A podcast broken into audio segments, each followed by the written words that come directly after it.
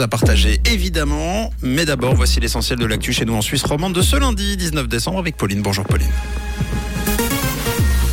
Bonjour Mathieu, bonjour à tous. L'Argentine est championne du monde après une finale incroyable. L'OMS veut que la Suisse lutte davantage contre la malbouffe et un ciel voilé ce matin.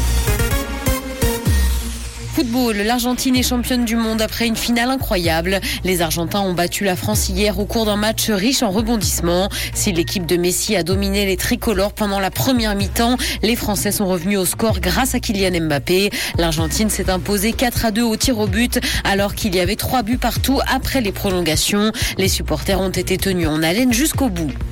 L'OMS veut que la Suisse lutte davantage contre la malbouffe. Les aliments sucrés et gras doivent être traités comme les produits du tabac selon l'Organisation mondiale de la santé. Elle demande aux entreprises suisses de s'aligner notamment sur le Chili. Le pays a introduit des règles strictes pour les aliments à forte teneur en sucre ou en sel depuis 2016. L'accent doit donc être mis en Suisse sur les restrictions publicitaires dans les médias ainsi que sur les réseaux sociaux.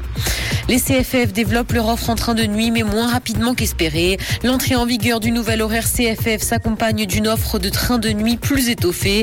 Huit destinations sont actuellement desservies, parmi lesquelles Amsterdam ou encore Berlin.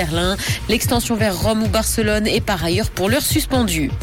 Dans l'actualité internationale, grève au Royaume-Uni, les syndicats sont inquiets de la mobilisation de soldats insuffisamment formés. Des mouvements exceptionnels vont frapper le secteur de la santé et des transports en fin d'année. Pour remplacer les grévistes, des militaires doivent être mobilisés et plus de 1000 fonctionnaires doivent également être mobilisés pour l'occasion. Elon Musk a suspendu les comptes de journalistes sur Twitter et cette décision a provoqué la colère de l'Union européenne.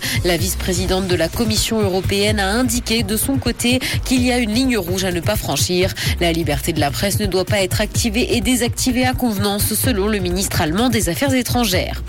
Musique, Kate Hudson s'apprête à lancer sa carrière musicale. Le premier album de l'actrice sortira l'année prochaine et c'est la pandémie qui a décidé la comédienne à se lancer dans une nouvelle aventure et ce pour éviter d'avoir des regrets.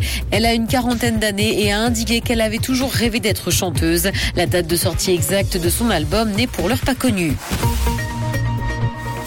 Le ciel va se voiler progressivement ce matin, mais le temps restera sec. Côté température, le mercure affichera 4 degrés à Lausanne et Carouge, ainsi que 5 à Genève et Palinges. Bonne matinée à tous sur Rouge. C'était la météo, c'est Rouge.